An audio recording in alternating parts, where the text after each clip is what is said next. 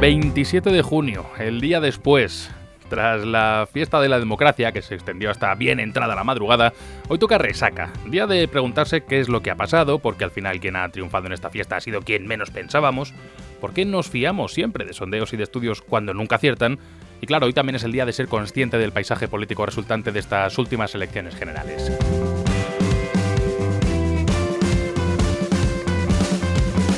Día de revisar datos y sobre todo de escuchar. De escuchar a los candidatos porque ahora empieza otra carrera, la carrera hacia la Moncloa y están las cosas curiosonas, veréis.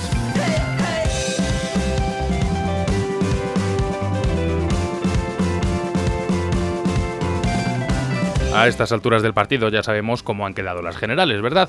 137 escaños para el PP, 85 para el PSOE, 71 para Unidos Podemos y 32 para Ciudadanos. Sí, hay más partidos, de hecho pueden ser clave, como vamos a ver más adelante, pero así grosso modo es como, como están las cosas. Además, hemos visto por la tele algunos líderes hablando, pero aquí hablamos de la radio y si me permitís, del trato que se da a la misma. Dicho esto, como decía al principio, es momento de escuchar, de saber qué piensan los candidatos y sus equipos. ¿Por qué digo lo de sus equipos? Pues porque sorprende ver que al final son algunos miembros de los equipos los que dan la cara y no los líderes principales. Pero bueno, esa, esa es otra historia.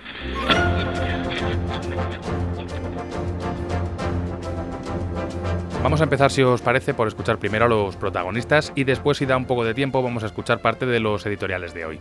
Así que, por estricto orden de resultados, comenzamos con el vencedor indiscutible en estos comicios. El candidato del Partido Popular, Mariano Rajoy, que ha tenido a bien hablar para la cadena Cope y solo para la cadena COPE.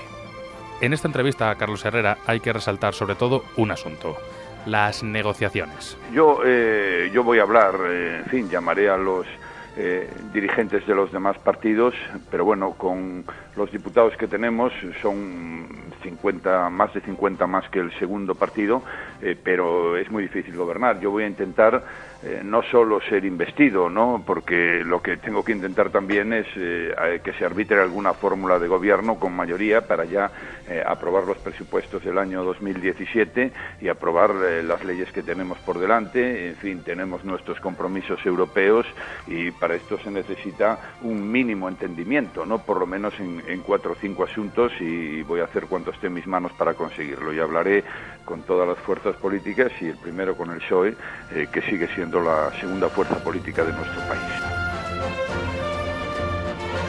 Rajoy se muestra, no sé si optimista es la palabra adecuada, vamos a decir insistente. La gran coalición sigue presente para el gallego. Sin embargo, si pasamos a Radio Nacional, escuchamos a Antonio Hernando del PSOE con Alfredo Menéndez, que dice lo siguiente.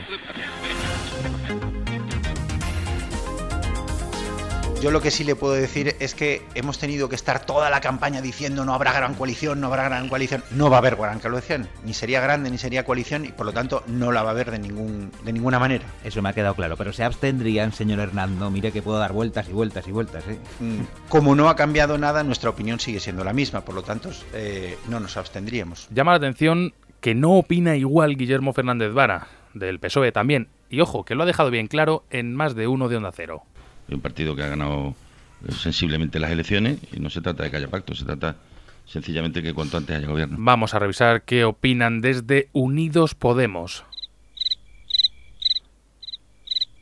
Efectivamente, no han dicho nada en la radio generalista durante toda la mañana. Bueno, miento, sí, hemos escuchado a alguien, a Juan Carlos Monedero.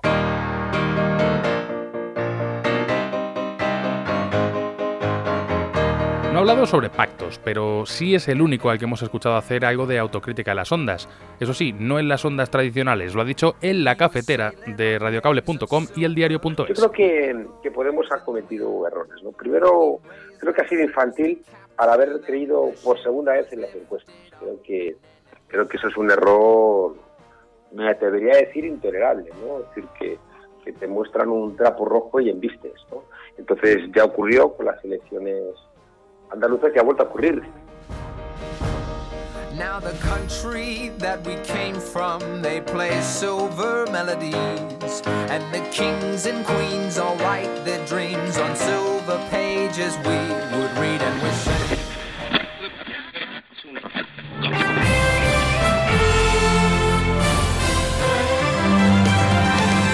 queda por escuchar a la formación naranja, así que vayamos a la cadena SER, que aún no hemos escuchado nada de Prisa Radio. En Hoy por Hoy ha estado Fernando de Páramo, el secretario de Comunicación de Ciudadanos. Ayer lo decía el propio Rivera que vamos a poner en marcha eh, desde ya esas reuniones con el resto de partidos. Vamos a ir a esas reuniones, insisto, a hablar de autónomos, a hablar de un pacto nacional por la educación. Y, y si en eso están de acuerdo, aceptarían a Rajoy.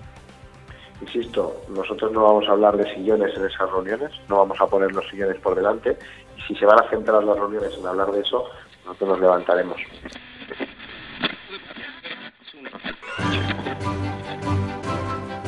Escuchados los cuatro principales partidos, vamos a dar un paso más. Hace unos minutos hablaba de partidos que podrían ser clave.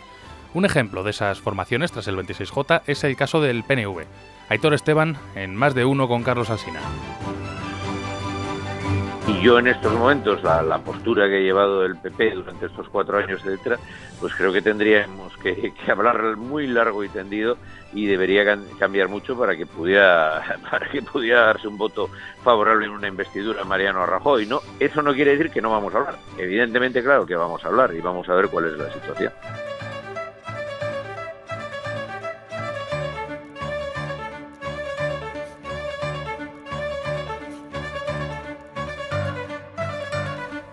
Y en cuanto a los editoriales, hoy no vamos a analizar los de Hoy por Hoy, Herrera en Cope, Más de Uno y España a las 8, como sí que hemos hecho otras veces.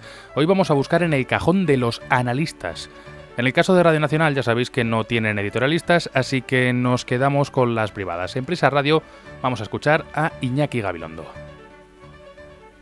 Los españoles decidieron permanecer como estaban, como la estatua de sal de Lot. Ni un paso adelante, ni un paso atrás, quietos en la actual posición en la que como consecuencia de la gran cantidad de factores que parecían estar intranquilizando a la sociedad se apostó por lo conocido, por lo estable. El Partido Popular gana las elecciones, Rajoy obtiene un gran resultado. En el Partido Socialista se jugaban muchas batallas a la vez. Por de pronto tres. Una de Pedro Sánchez contra los datos, otra de Pedro Sánchez contra Podemos y otra de Pedro Sánchez contra los varones que dentro de su partido estaban tratando de moverle el suelo. Fracaso de Unidos Podemos. Unidos no solo no han podido, no han sumado, han restado. Y por lo que a Ciudadanos se refiere, creo que concluye el sueño de una formación política que pudiera ser el equivalente a la antigua UCD, una alternativa al Partido Popular.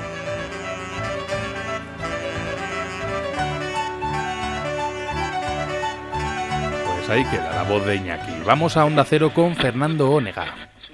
En la distribución del mapa político el cambio ha sido pequeño, si me apuras, inapreciable. Numéricamente hay tantas dificultades para formar gobierno como hace seis meses, pero hubo al menos dos novedades que me parecen trascendentes. La primera no es solo la victoria del PP, sino la distancia que marca con el siguiente, que es el PSOE, y pasa a ser de 52 escaños. Esto convierte el derecho de Rajoy a presidir el gobierno en poco discutible. El segundo es el batacazo de Unidos Podemos, que pierde más de un millón de votos y al no conseguir el sorpaso se convierte en la gran decepción de estas elecciones con efectos políticos de gran alcance. Y el tercero es que si hubo un enfrentamiento de bloques, la consolidación de una nueva versión del Frente Popular se ha desvanecido. El Partido Popular planteó una campaña basada en la polarización y le salió bien como estrategia. Paradójicamente, desemboca en un escenario más centrado y menos tendente al sobresalto.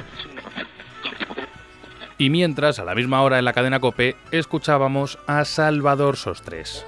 El marianismo es el material más resistente de España, con mucha paciencia, mucha inteligencia y un sentido del humor que mucha gente no aprecia, pero que está en todo lo que dice. Ayer el presidente Rajoy consiguió salvar no solo su presidencia, sino el sistema de libertades del que nos dotamos en la transición y que ha estado en los últimos años y en los ultimísimos sondeos en peligro después de tanto insultarle, después de darle tantas veces por muerto y después de poner en duda de un modo tan categórico que fuera capaz de hacer nada, creo que ha llegado la hora, la hora justa y exacta, de agradecerle al presidente del gobierno que nos haya sacado de la crisis, que en todo haya sido moderado, que no haya buscado la confrontación y que nos haya ayudado de un modo tan eficaz y valioso a empezarnos a librar de la lacra política y moral del populismo. Tres firmas diferentes, tres opiniones radicalmente distintas. Ahora depende de vosotros discutir si tienen o no razón. De momento es todo por mi parte. Ha sido un podcast improvisado, pero que creo hoy era interesante analizar. Con fecha de caducidad desde su concepción, puede ser, pero pegado a la actualidad, con los medios que tiene uno en su propia casa. Ha sido un placer compartir estos minutos con vosotros. Si queréis comentar la jugada o ponerme a parir, ya sabéis, arroba el tabernero en Twitter. Hasta la próxima.